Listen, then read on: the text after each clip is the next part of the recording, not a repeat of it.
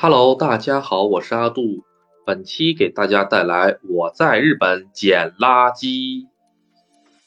开玩笑，开玩笑啊，不是真真正正的捡垃圾，而是呢捡一些其他人不用的一些二手物品啊，还有一些关于真真正正垃圾的分类啊、处理啊，还有日本的对于垃圾的一些态度。一定要听到最后哦！节目的最后还有阿杜教大家怎样在日本靠捡垃圾发家致富。首先吧，我去日本的之后，基本上没买过任何的家具和家电，都是从我们同胞手里面免费接来的。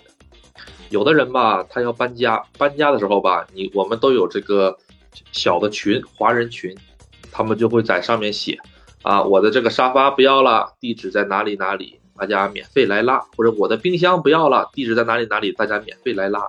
如果是一些特别特别特别新的东西，比如说我刚买了一个月的吸尘器，哎，这种东西呢，而且还是个好品牌的，原价花一两千块钱买的，那这个样子的话呢，稍微象征性的收一些钱，比如说是一千日元也好啊，两千日元也好啊，然后把这个东西给拿走。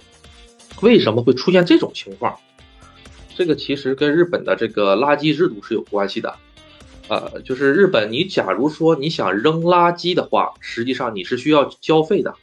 不管你扔的是咱们这个厨余垃圾呀，还是报纸纸，还是这些咱们平时能见到的一些什么纸壳箱子呀，或者是矿泉水瓶子呀，这些东西啊都是要收费的。咱们呢先讲一下是这个生活垃圾，就普通老百姓是怎么扔的。首先呢，呃，日本的这个收垃圾分为两种形式，一种呢是市里面。也就是那个政府会派指定的车，在指定的日子，在指定的地点来收，这是一种。第二种是你住的这个公，你住的这个地方比较高档一些，他自己配有这种收垃圾的这种专门的公司，他呢也会在指定的日子来指定的车来收。这是两种截然不同的系统啊。第一种系统是你需要去超市或者是去便利店。买我们这个城市指定的垃圾袋，比如说，我记得我们村指定的垃圾袋是一个绿颜色的，特别厚、特别结实的一个大垃圾袋。这个垃圾袋是明码标价，一个垃圾袋折合人民币大概是两块钱左右。这一个垃圾袋多大呢？这一个垃圾袋是二十升的，二十升的一个垃圾袋，两块钱左右。你说贵不贵？确实挺贵哈。嗯，然后吧，当你买完这些垃圾袋了之后。你们，你把你们家的这些茶余的垃圾叭叭叭叭弄完了之后，然后给它系上口。这个垃圾袋上面是要写你们家地址的，比如说我是住什么什么什么楼，这个楼叫什么名字写上去，几零几室写上去。写完了之后呢，这个楼的附近会有一个你们小区专门回收垃圾的一个地点，像一个大铁笼子似的，养狗的一样。然后吧，你就你就那个到了那里之后，你就把这个垃圾扔里面就行了。扔的话，不是你想扔想扔就能扔。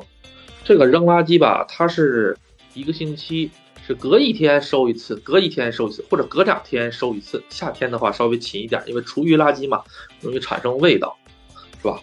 那这个呢，具体是每个城市都是不一样的，包括垃圾袋的颜色、垃圾袋的这个大小，还有垃圾袋的这个价格。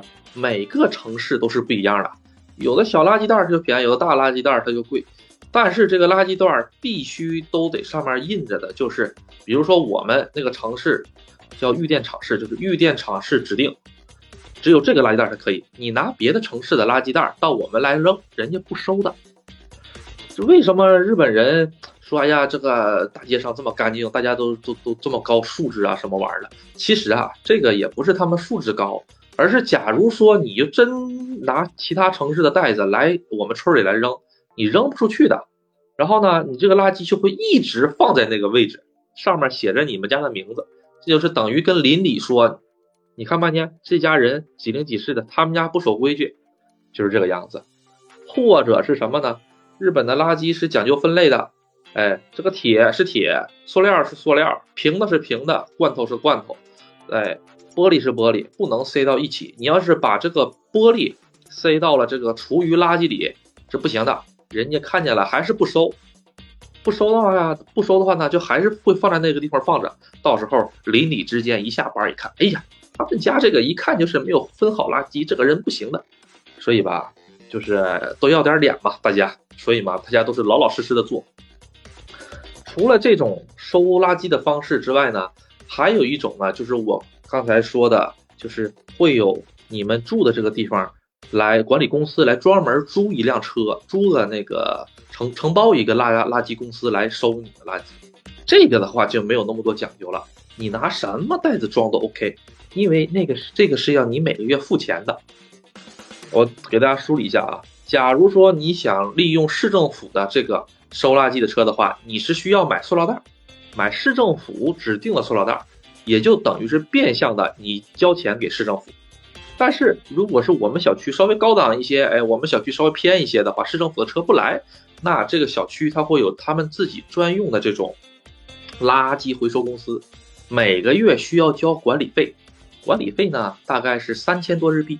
我住的那个小区就是稍微有点偏。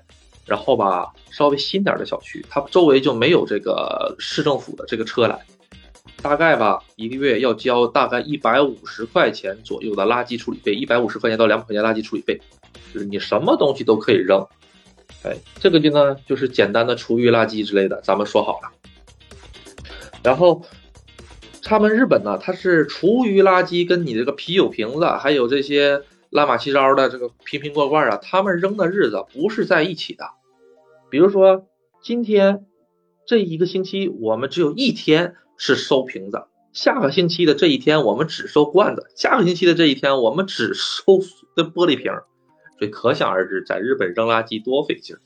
而且我说的这些只是最普通的垃圾，并不是说你想扔个电饭煲啊，想扔个热水壶这样，你想扔个电饭煲、扔个热水壶更费劲儿。你知道吗？我见过最最那个什么的厉害的是什么？人家扔一架钢琴，知道吗？特别特别新的一个钢琴，扔一下钢琴，钢琴上上面贴了好多好多好多的垃圾处理片儿，那叫初大垃圾处理片儿。我跟大家讲一下初大垃圾，比如说你想扔个床，想扔个柜儿也可以，你想扔个自行车都没有问题的。但是吧，扔这些需要格外加钱，不是你扔到我是刚才说的那些地方就可以扔得到的。你必须去便利店呐，或者是市里指定的机构去买一种小贴纸，这一个贴纸是五百日元。然后呢，假如说你这个床啊，它需要五张，那你就需要贴五张，就是两千五百日元。变相的，你给这个市里交了两千五百日元，他们才会把这个垃圾给你收走。如果你乱丢垃圾的话，在日本是特别特别严重的一项这个犯罪，真的会有警察来找你。乱乱扔垃圾，所以说吧，像我们刚才开头说到的华人群里，很多人搬家了之后吧，很多东西用不到，就在群里自己消化了。啊，我跟你说，白送其实是最好的。你想拿个钱呢，想把这个变卖点钱，那是太难太难。包括日本有很多那个二手的网站，像咱们这边某某吧呀、某鱼呀，二手闲置网站上也有，这些网站上也有大量的免费送。就是你只要来取东西就免费给你的，就是这个样子。所以说阿杜在日本捡了好多好多好多东西，比如说阿杜家吃火锅那个火锅，那个火锅就是那个前辈啊，以前工作的前辈搬家了，搬到东京了，来给阿杜的。还有电饭锅，阿杜也也也也收到过一个很不错的电饭锅，啊啊，总总之呢，就像类似的东西，阿杜阿杜收到过很多很多很多。然后呢，当阿杜搬家的时候呢，同样这些东西呢，也就是在发到群里再送给其他的有缘人，所以吧，我觉得蛮好，就是这一个东西吧，它会合理的在一个区域内进行这种就是填补这个供需关系，挺环保的，我觉得。不会出现很多的浪费啊之类的，呃，经常性吧，在我们村里最多的就是这个自行车的自行车的交易。啊，就是说你这个自行车两千日元、三千日元就转走了，或者是什么晾衣架啊什么的，这些东西都是很多很多很多的。我觉得这点是特别棒，咱们中国其实可以学习一下。说到二手店，为什么大家都不卖到二手店呢？第一点，你如果把这些东西拉到二手店去，你是要成本的吧？呃，如果你有车的话还好，你如果没有车的话，你怎么给它拿过去呢？是吧？像电冰箱、洗衣机这些东西，在日本随随便便就能捡到。我跟你说真的，真是不骗你，电冰箱、洗衣机、电视机随随便便就能捡到。啊，阿杜那个时候刚搬家的时候，那个想要个电冰箱，在群里喊了一句：“有没有电冰？有没有电冰箱？”啪啪啪啪，出来好几个人说：“哎呀，这个电冰箱你要不要？你只要来拉，我就送你走，我我我就送给你。”哎呀，这个真的是特别特别特别好弄。但是呢，我如果去同样是二手市场里面呢，去那个去买一个的话呢，基本上少说也得个六百到一千块钱人民币。所以吧，这就是一个商机。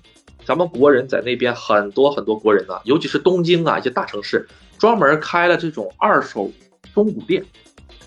日本的中古行业它之所以发达，它跟它这个垃圾回收需要交钱也有很大很大的关系。就是假如说。呃，我身边有一个朋友，他就是做这个二手中古东西的回收的。他呢是在我们当地的省会附近的一个比较发达的一个城市，不是在我们村里，在这边呢开了一个小二手中古店，里面什么都卖，什么沙发、茶几、哎电视机、电冰箱、洗衣机，什么都卖。这些东西是怎么来的呢？这些东西就是我们这个华人圈子里面，比如说。我今天搬家了，我这个洗衣机不要了，他马上啪就开个小卡车过来拉走，不要钱，或者最多买一罐啤酒，就买买一买一小箱啤酒，六个罐的那样的，一提送给人家，哎，或者是呢买一些其他的东西，当一个就是怎么说礼尚往来那种感觉。虽然我拿了你这个东西是免费的，但是我还是希望哎回你一些东西。他们就靠这个慢慢慢慢就做大了，他这个等于是没有成本。如果是自己去弄的话，这个邮费呀，其实也不是很多。那店面费呢，它肯定是他自己的喽。但是相比而言，这个东西它就没有是成本，然后他把它卖出去了之后，就很挣钱。这个就是咱们中国人特别厉害的一个地方。这个东西，据我所知哈，二手中古业其实大多数都是中国人和一些东南亚人来做，日本人很少来做这一方面的东西。据阿杜所知哈，在日本，呃，咱们国人。做的最多的一项，也是最挣钱的一项，就是垃圾回收厂搞垃圾分类的。因为日本所有扔垃圾都是要收钱的，所以呢，有很多国人在上个世纪，那个八十年代、九十年代啊，还有刚刚那个零几年的时候去做这个垃圾回收，特别特别特别的挣钱。我记得成龙有一部电影叫做《新宿事件》。他后期不就是开了一个二手农机店吗？那他那些农机，咱说不好听的，呃，他这个事情是真的啊。咱先说一下，他这个事情是特别特别真，我特别特别能明白他这一套是怎么运作的。他这个农机实际上不用花多少钱来收购，有很多老农民呢，基本上就是更新换代的时候，就是我前一阵说农协的时候，更新换代的时候，农协就直接给他淘汰掉了。这个机器明明就能跑，他就是给淘汰掉了。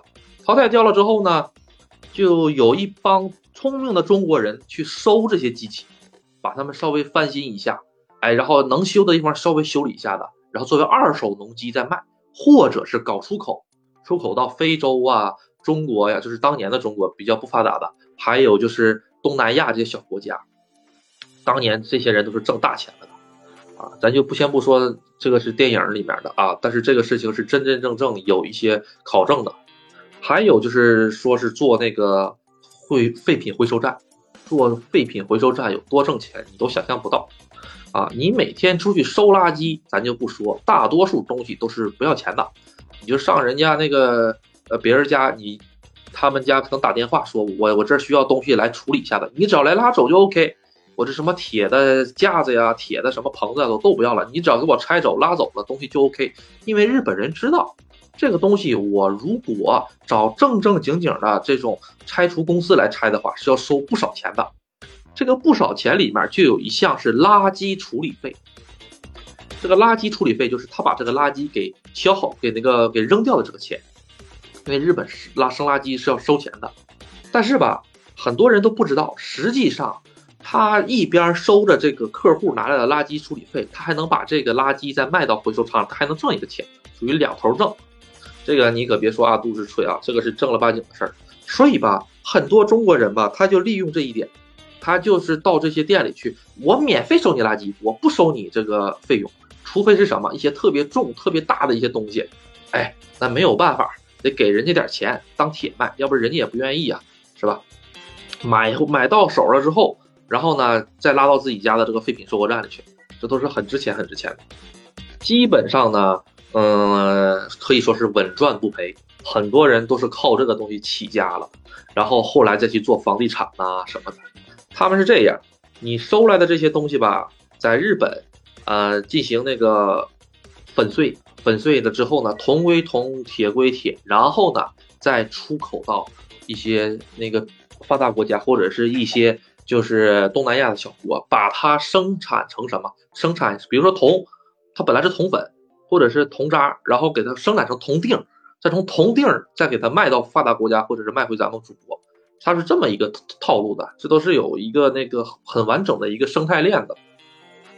所以在二住他们在日本做这些东西是真的发了。还有一点就是到处去收垃圾的时候呢，有的时候日本人特别喜欢扔东西，他这个扔吧。并不是觉得这个东西坏了不能用而扔，而是新的东西出来了，所以旧的就要扔。就中国市场上，淘宝上有好多好多什么日本的什么名鱼竿啊什么的，你知道这些东西都是怎么来的吗？不是人去日本买的，是去日本垃圾场捡来的。有的鱼竿吧，用的用的用的用的，哎，日本人特别喜欢扔鱼竿，我也不知道为什么，哈哈，因为我我店长他也那个钓鱼。他没事还带过我去去海里钓过一次鱼，还坐的船，有机会给大家讲一下子。他那鱼竿没事他就扔，没事就要不送给我，要不他就扔。然后我说我说你们怎么为什么都喜欢扔这个东西？他说新新他说新款出来了呀，旧的我也用不到。我钓鱼我一次我就只有两只手，你说是吧？然后你你让你让我拿那么多旧鱼竿有什么意义呢？所以旧的就直接扔掉了。有的时候嘛，你扔的太多，你还得花钱扔。然后吧。咱们就给他都给他收回来，清理啊、修理啊，好了之后发回国，在国内淘宝店卖，这生意稳赚不赔，就最多搭点运费，质量杠杠的，啥毛病都没有。什么什么叫洋垃圾？我记得，呃，现在好像没有了。之前有好多好多洋垃圾，洋垃圾实际上都是这么来的啊。包括日本，它有一些什么收手机的呀，什么顶这个顶这个的，那手机都相当的棒。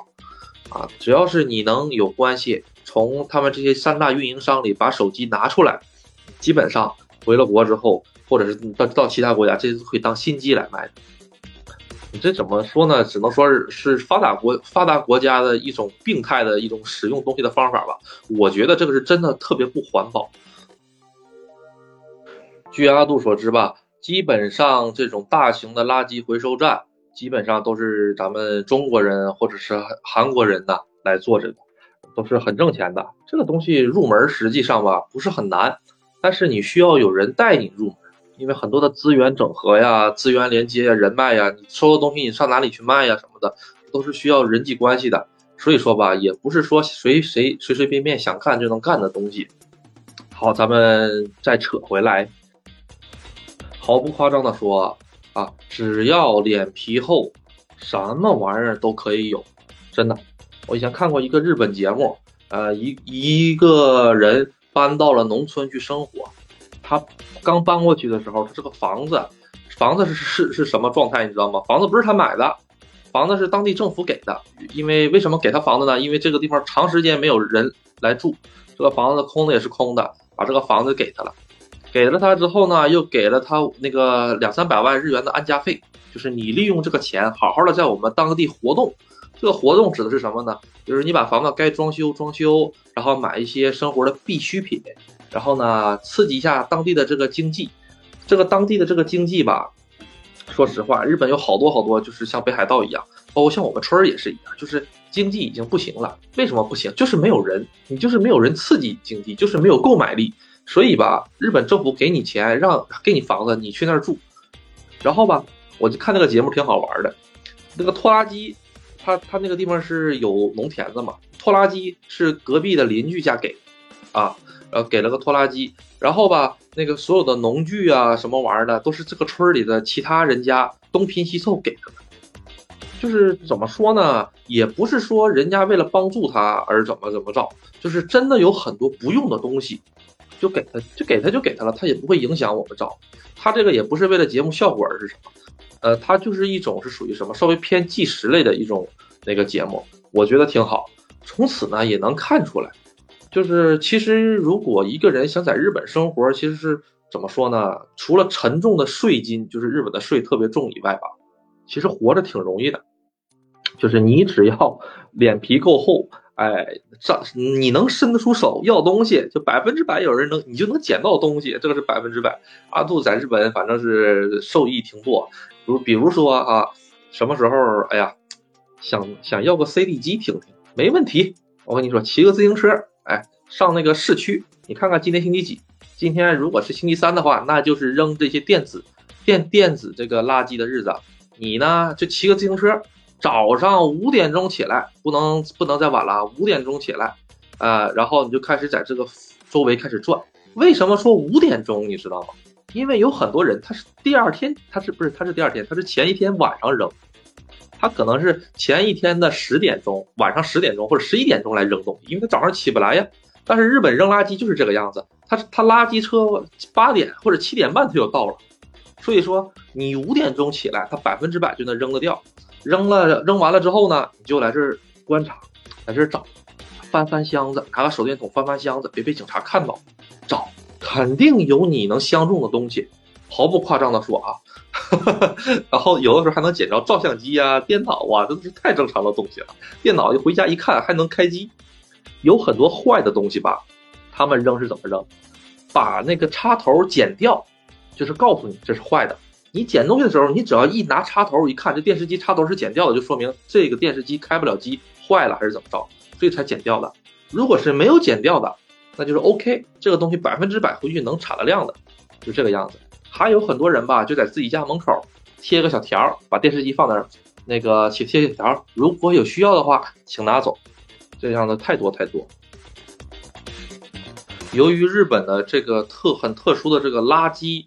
这个文化吧，衍生了一种职业，就是捡垃圾的人。这个职业很挣钱的，我跟你说，在我们这种小城市没有什么意义。你上东京去，每天早上五点钟骑个自行车，一可一到收那种电子垃圾的日子，哎，或者是什么金属垃圾的日子，你就开始逛。电子垃圾的日子呢，你就到那些有钱的那个住居民区门口去晃悠。哎，五六点钟，天蒙蒙亮，哎，拿个手电筒翻吧翻吧，哎，你能翻出来照相机，哎，你能翻出来电脑，然后呢，看成色不错，揣兜里，然后呢，去卖，上那个二手市场去卖。你一个哪怕只能卖一千日元，你一天基本上你的生活费也就够了，你捡个五六个是吧？然后吧，呃，你要是是金属垃圾，比如说锅碗瓢盆什么的。那你就得去老地方去，就是去小地方，去农村去。为什么？有的时候你可能会捡到一些那个古玩之类的一些东西，比如说上个世纪的壶啊，或者是日本的一些传统的一些东西啊，什么你都能捡得到的。啊，这些东西都是很正常的。